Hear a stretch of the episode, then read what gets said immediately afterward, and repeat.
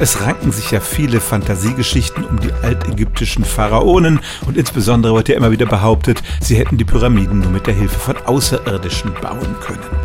Das ist alles ziemlicher Quatsch, aber König Tutanchamun, dessen Grab in den 20er Jahren des letzten Jahrhunderts entdeckt wurde, hatte tatsächlich einen außerirdischen Dolch als Grabbeigabe.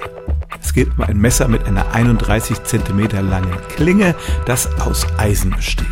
Die alten Ägypter lebten aber in der Bronzezeit. Die Technik der Verhüttung von Eisenerz bei sehr hohen Temperaturen war eigentlich noch nicht entwickelt.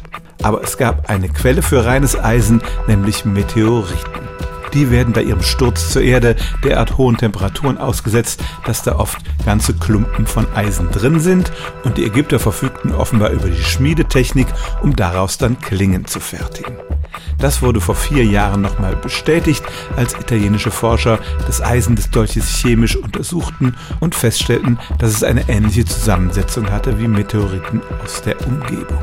Also tatsächlich ein außerirdisches Material in Tutanchamuns Dolch. Von außerirdischen Wesen hat es aber wohl nicht bekommen.